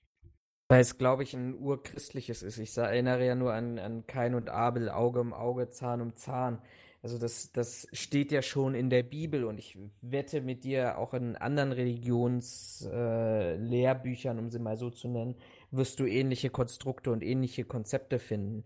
Das hat sich irgendwann überworfen, weil man, ich glaube, wenn es im Alten Testament steht, dann wird zumindest im Neuen Testament äh, die Spielregeln neu aufgebaut mit den zehn Geboten. Aber der Mensch ist ja immer darauf aus, eben auch seine, seine Begründung zu finden. Und ich, ich, ich, ich, es, es gibt ja auch, ich sag mal, ähnliche Ideen und Ansätze. Ich dran denke, dass, ähm, dass zumindest unserer Meinung nach, der Rechtsstaat hatte da eine andere Meinung, aber zumindest unserer familiären Meinung nach mein Vater letztes Jahr daran gestorben ist, weil aufgrund eines Behandlungsfehlers eines Arztes, dann bist du ja auch an diesem Punkt, wo du dann sagst, okay, du kannst deinen Vater nicht zurückholen, du prozessierst aber trotzdem weiter gegen diesen Arzt, weil du das Verlangen nach irgendeiner Form von Gerechtigkeit hast. Das ist jetzt jetzt was anderes, als wenn ich mir die Waffe unterm Arm nehme und den Arzt abknalle, wo ich null Bedürfnisse dazu habe. Aber das ist auch dieses Streben nach Gerechtigkeit und das Streben nach einer gefühlten Gerechtigkeit in irgendeiner Form. Und der Rechtsstaat ist derjenige, der oder diejenigen, die Anhänger des Rechtsstaats sind, die benutzen sich eben dieser Mechanismen, wobei ich auch glaube, wenn, wenn man sich mal so ein bisschen die Ereignisse anschaut, wo die trauernde Mutter, der trauernde Vater äh, während des Gerichtsprozesses oder der Urteilsverkündung äh, auf den Angeklagten springt und ihn versucht umzubringen oder es schafft, ihn auch umzubringen, dass das, glaube ich, öfter passiert, als, als ähm, man vielleicht möglicherweise denkt, dann ist das natürlich nicht zu rechtfertigen, aber ich glaube, das gehört irgendwie ureigens in die, ja, in, in, in die Sozialisation des, des Menschen hinein. Strafe, also was, was Negatives tun und Bestrafung zu bekommen. Ich meine, das kriegen ja Kinder auch am Ende des Tages schon in ihrer frühesten Kindheit ähm, beigebracht. Und wenn du dann es nicht schaffst, das dorthin gehend zu transferieren, dass du sagst, okay, Gewaltanwendung ist aber eine Strafe, die unser, unser Staat nicht akzeptiert, ähm, die wir auch als Gesellschaft nicht akzeptieren, dann ist das, glaube ich, relativ schwierig, dort eine, eine Erklärung dafür zu finden, weil ich glaube, du müsstest als allererstes eine Erklärung dafür finden, warum ein Mensch einen anderen Menschen überhaupt ermordet. Ja, es ist halt, es ist halt ein sehr schwieriges Thema, wie ich finde. Ähm, aber gut. Bleibt offen. Ja, na, wir werden jetzt keine Lösung finden. Das ist halt die Problematik. Es ändert halt nichts daran, dass, Deu äh, dass Deutschland bzw. Berlin ein ganz klares Clan-Problem hat in meinen Augen. Ähm, und das wird sich halt, wie ich schon sagte, jetzt nicht innerhalb von Sekunden lösen lassen oder innerhalb von Minuten oder innerhalb einer Podcast-Folge. Ähm, vor allen Dingen, wenn du dann noch den Hintergrund hast, ich glaube, den Abu Chaka war es doch, glaube ich. Den hatten sie doch jetzt abgeschoben, weil sie gemerkt haben, dass der. Miri, ähm, Miri-Clan. Oder Miri-Clan war das. Ich weiß nur, sie hatten aus irgendeinem Clan hatten sie jemanden abgeschoben, weil sie jetzt gemerkt haben, gut, der oder der jetzt in diese, diesen Abschiebebereich gekommen ist, in diesen Abschiebeprozess, der ist doch dann kurz darauf mehr oder weniger über die Grenze nach Deutschland wieder eingewandert und stand deswegen gleich wieder vorm Gericht. So, da stellt sich dann halt die Frage, okay, was willst du denn gegen sowas machen? Also, Deutschlands Grenzen sind nun mal offen. Auch wenn du da einen ausfliegst, es gibt halt mehr als genug Möglichkeiten, um halt wieder zurückzukommen. Und das ist halt die Problematik, vor der wir uns dann halt auch wiedersehen, ne? Mhm. Wollen wir zu deinem Hauptthema kommen? Ich muss zugeben, ich weiß gar nicht, ob das jetzt noch Sinn macht, angesichts der Zeit. Weil nach meiner Uhr hätten wir jetzt noch knapp 20 Minuten. Da würde ich hm. fast sagen, hattest dann du nicht noch ein Thema? Ich hätte noch ein Thema, dann verzichten wir heute auf das Hauptthema und machen Hätte ich jetzt nämlich, genau, das hätte ich jetzt nämlich auch gesagt, lass uns doch einfach dein letztes Thema noch besprechen, ganz in Ruhe, und dann haben wir dieses Mal halt kein Hauptthema gehabt. Das passt vielleicht ganz gut zu dem Regen und Sturm, den ich draußen höre. Ähm, und dann und machen wir. Das passt auch vor allem zu dieser, äh, zu dieser traurigen Folge. Ähm, ja, irgendwie schon. Den meisten wird es wahrscheinlich tierisch auf den Sack gehen, das ist mir aber völlig wurscht. Ich habe nochmal das Thema rechtsextremistische Gewalt mitgebracht. Ähm, Na toll, jetzt sinken wieder unsere Zuhörerzahlen. Ja, wir haben, das übrigens, das ist, ist total erschreckend, dass man überhaupt darüber diskutieren muss. Aber ich glaube, soweit können wir uns an dieser Stelle auch nochmal outen, dass das natürlich auch inhaltlich die Frage war, ist das es, es, sind Rechte in der Sicherheitsbranche, auch mit den Inhalten, den Thematiken, die uns, ähm, die uns da bewegen und die wir auch haben, ist das ein Thema, womit man Klicks und Zuspruch bekommt und Likes und ach, was es alles nicht an Messzahlen gibt. Ähm, ich sag's mal so, es ist uns im Prinzip egal. Wir machen das ja hier nicht für, für dafür, dass wir möglichst viele Likes bekommen und möglichst viele Klicks, sondern wir haben ja von vornherein gesagt, wir, wir wollen zum Denken anregen und wir wollen euch in unsere Diskussionswelt mal ein bisschen entführen. Nicht nur das Vorkauen bestimmter Themen und darstellen, was ja auch wichtig ist, und dafür gibt es aber andere Themenfelder. Wir, wir wollen das halt mitnehmen und äh, da muss ich jetzt nicht im Podcast machen, zielgruppenorientiert. Und bei uns glaube ich, wenn ich mir so die Kommentare zu bestimmten Themen immer wieder anschaue, dann ist, könnte man tatsächlich sagen, ist dieses Thema überhaupt nicht dafür geeignet, ähm, überhaupt irgendwo aufgenommen zu werden. Aber uns ist es halt wichtig und von daher gehen wir da auch gerne und regelmäßig mit drauf ein. Ja, vor allen Dingen auch vielleicht mit dem Zusatz, ähm, ob jetzt rechts nur im Sicherheitsbereich oder generell gegen rechts, was wir ja mit der Sonderfolge gemacht haben, ähm, passt halt ganz gut in die Richtung von, es ist erschreckend zu sehen, dass, sie, dass es durchaus Parallelen zu ähm, einer Zeit äh, von 1933 gab. Man muss sich halt immer, also jeder sollte sich aber die Frage stellen, wenn ich damals, klar, wenn man das, wenn man sich heute die Frage stellt, dann sagen ganz viele, ja, nee, also ich hätte da nicht mitgezogen. Sehe ich dezent anders und aber gerade weil wir das schon mal in der Geschichte hatten, sollte man, sollte sich jeder überlegen, was er dafür tun kann, dass sowas nicht nochmal passiert.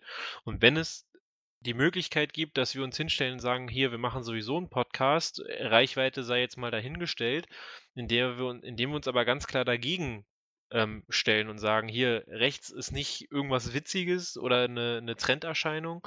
Ähm, da muss man sich klar gegen positionieren, was wir, ich denke, mehr als deutlich tun. ähm, dann bin ich der Meinung, ist das durchaus eine Art des Beitrags, um zu verhindern, hoffentlich zu verhindern, dass sowas jemals nochmal geschieht, wie es geschehen ist. Und sei es nur, um den Leut die Leute zu informieren und zu sagen, hey, das, was da gerade läuft, ist keine gute Information. Sei es nur, äh, nicht, nicht keine gute Information, sondern kein guter Ablauf. Ähm, und sei es halt nur, um zumindest am Ende sagen zu können, ganz egoistisch, hey, ich hab's versucht, es hat aber nicht funktioniert. Also so sehe ich das auch noch, noch ein Stück. Ich weiß nicht, ob man mir da meinem Gedankengang da so, so folgen kann, aber. Ich, ich kann dir auch absolut folgen und ich muss auch sagen, es ist auch erschreckend, wenn ich jetzt gerade die aktuelle Hochrechnung von 1957 sehe. Dann können wir vielleicht auch zu früh gejubelt haben, dass die AfD doch in der Bürgerschaftswahl mit drin ist. Die hat nämlich jetzt, ist jetzt bei 4,9 Prozent angekommen. 5 Prozent ist die Hürde. Und wahrscheinlich wird es am Ende des Tages von ein paar einzelnen Spinnern abhängen, die der Meinung sind, dass das immer noch eine konservative Alternative ist, um den dort oben im schlimmsten Fall denen, dass die als Wähler tatsächlich hinter diesen Aussagen stehen, ähm, was, was zu zeigen. Also das, glaube ich, wird noch unglaublich spannend.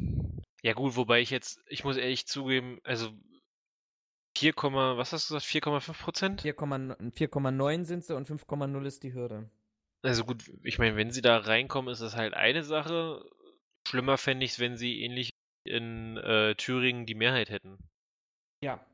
Also, weil. Also, äh, sie haben jetzt klar, auch in Thüringen keine, keine Mehrheit, aber. Nee, genau, äh, aber sie sind halt eine der stärksten, der stärksten Gruppen. Ähm, und wenn sie, in, also klar, es ist grundsätzlich auch nicht gut, wenn eine NPD oder auch eine AfD mit geringen Prozentsätzen reinkommt.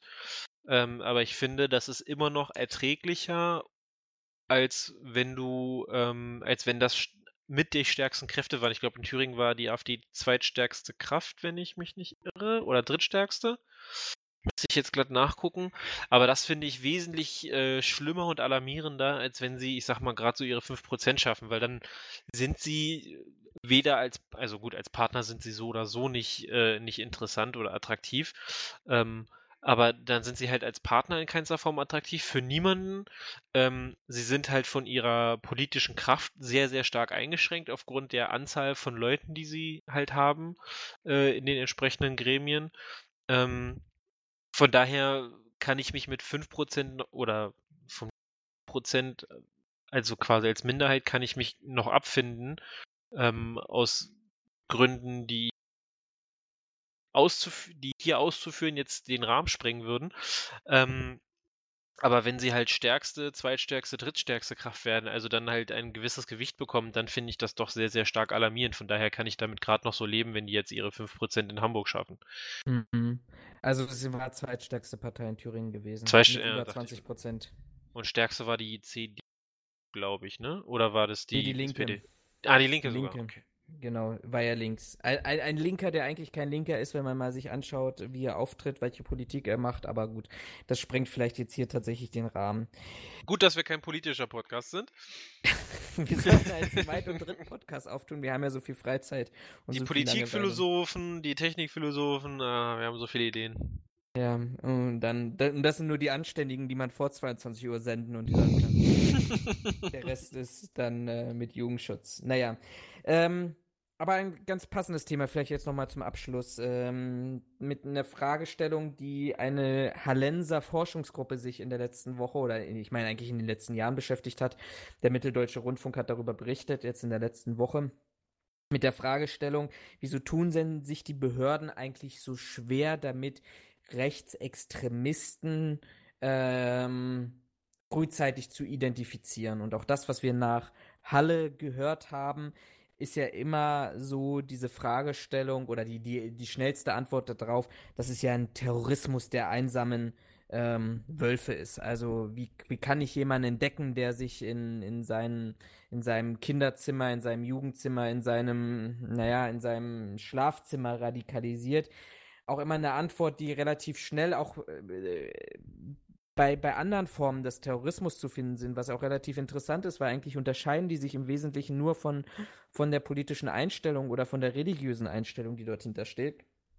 Aber dieses Forschungsprojekt äh, aus, aus, aus Halle hat sich damit eben beschäftigt und sagt, das ist, was wir jetzt gerade erleben an Rechtsterrorismus, das ist keine Überraschung, das ist vorhersehbar, weil Rechtsterrorismus, wenn man mal in die vergangenen Jahrzehnte guckt, sind immer wieder Ereignisse, die in Wellenbewegungen ähm, aufschlagen. Also es werden Beispiele angebracht, wie ähm, die, die Rechtsextremisten in Weimar in den 90er Jahren, davor Rostock-Lichtenhagen mit dem angezündeten ähm, Asyl- oder Flüchtlingsunterkunft, wie man es damals nannte, dann den, den NSU und jetzt praktisch wieder eine neue Welle ähm, offensichtlich ter terroristischer rechter Einzeltäter, die auch tatsächlich wieder diese Wellenbewegung konträr zu den anderen Wellenbewegungen stehen, die, den, den, des Linksextremismus, des islamistischen Terrorismus.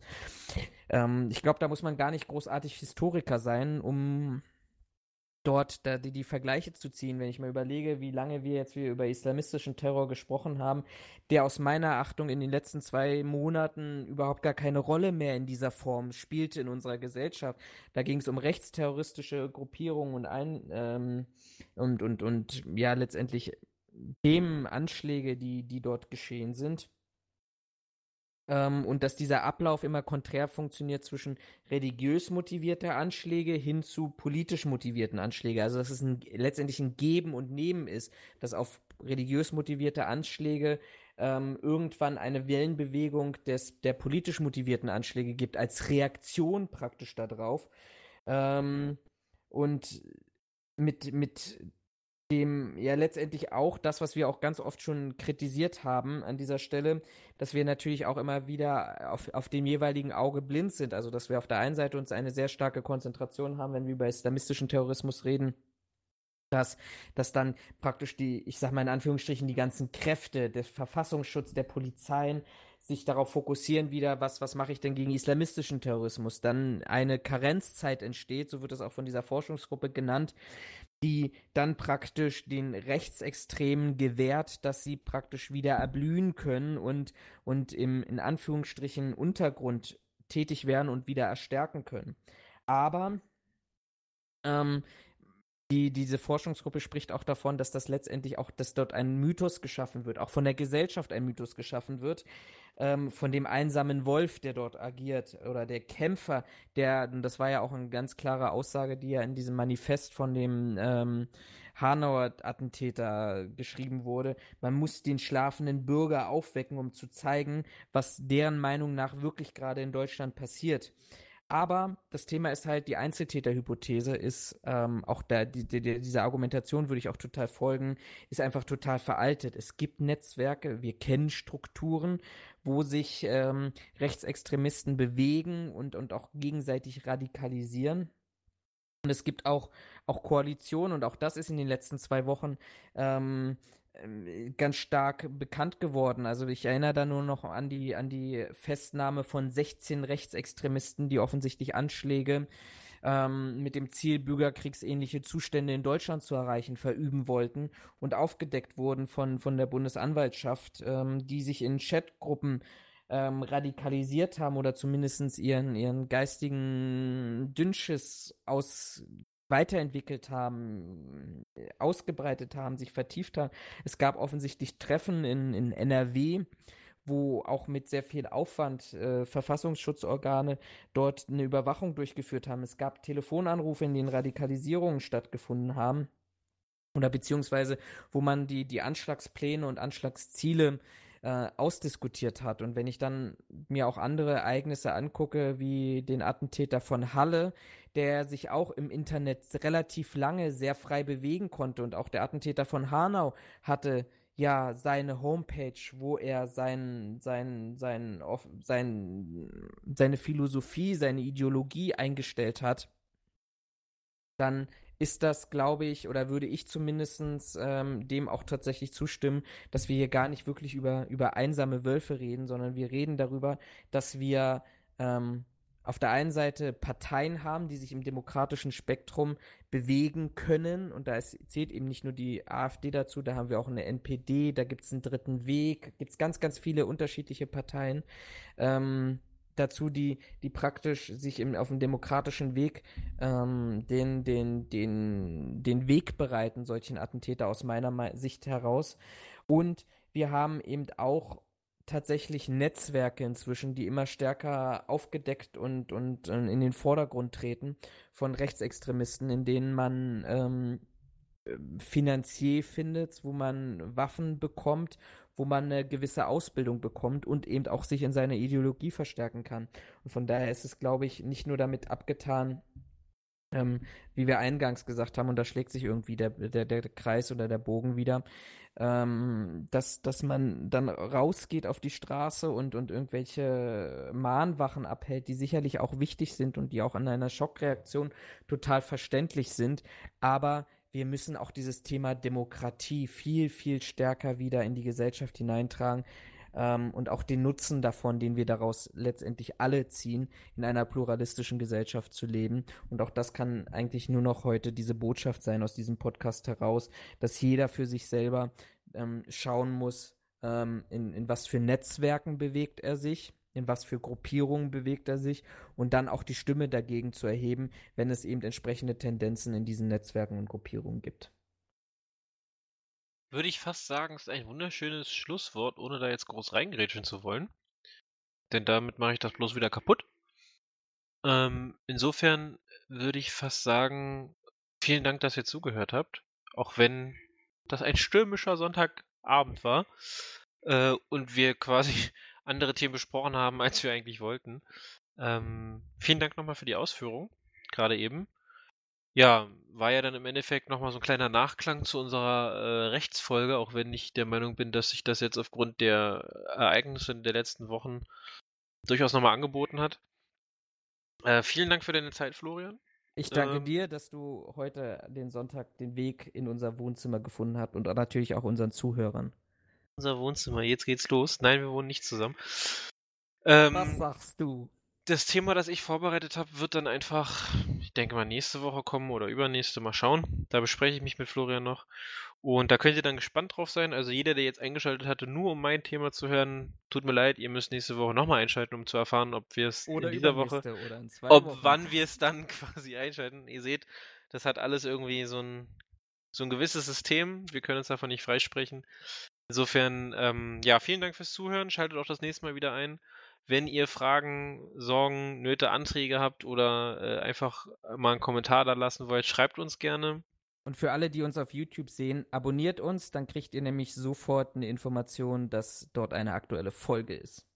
Genau, folgt uns auf sämtlichen sozialen äh, Medien, die wir in irgendeiner Form unterstützen, praktizieren, nutzen, wie auch immer. Wir praktizieren, na egal. Schnauze.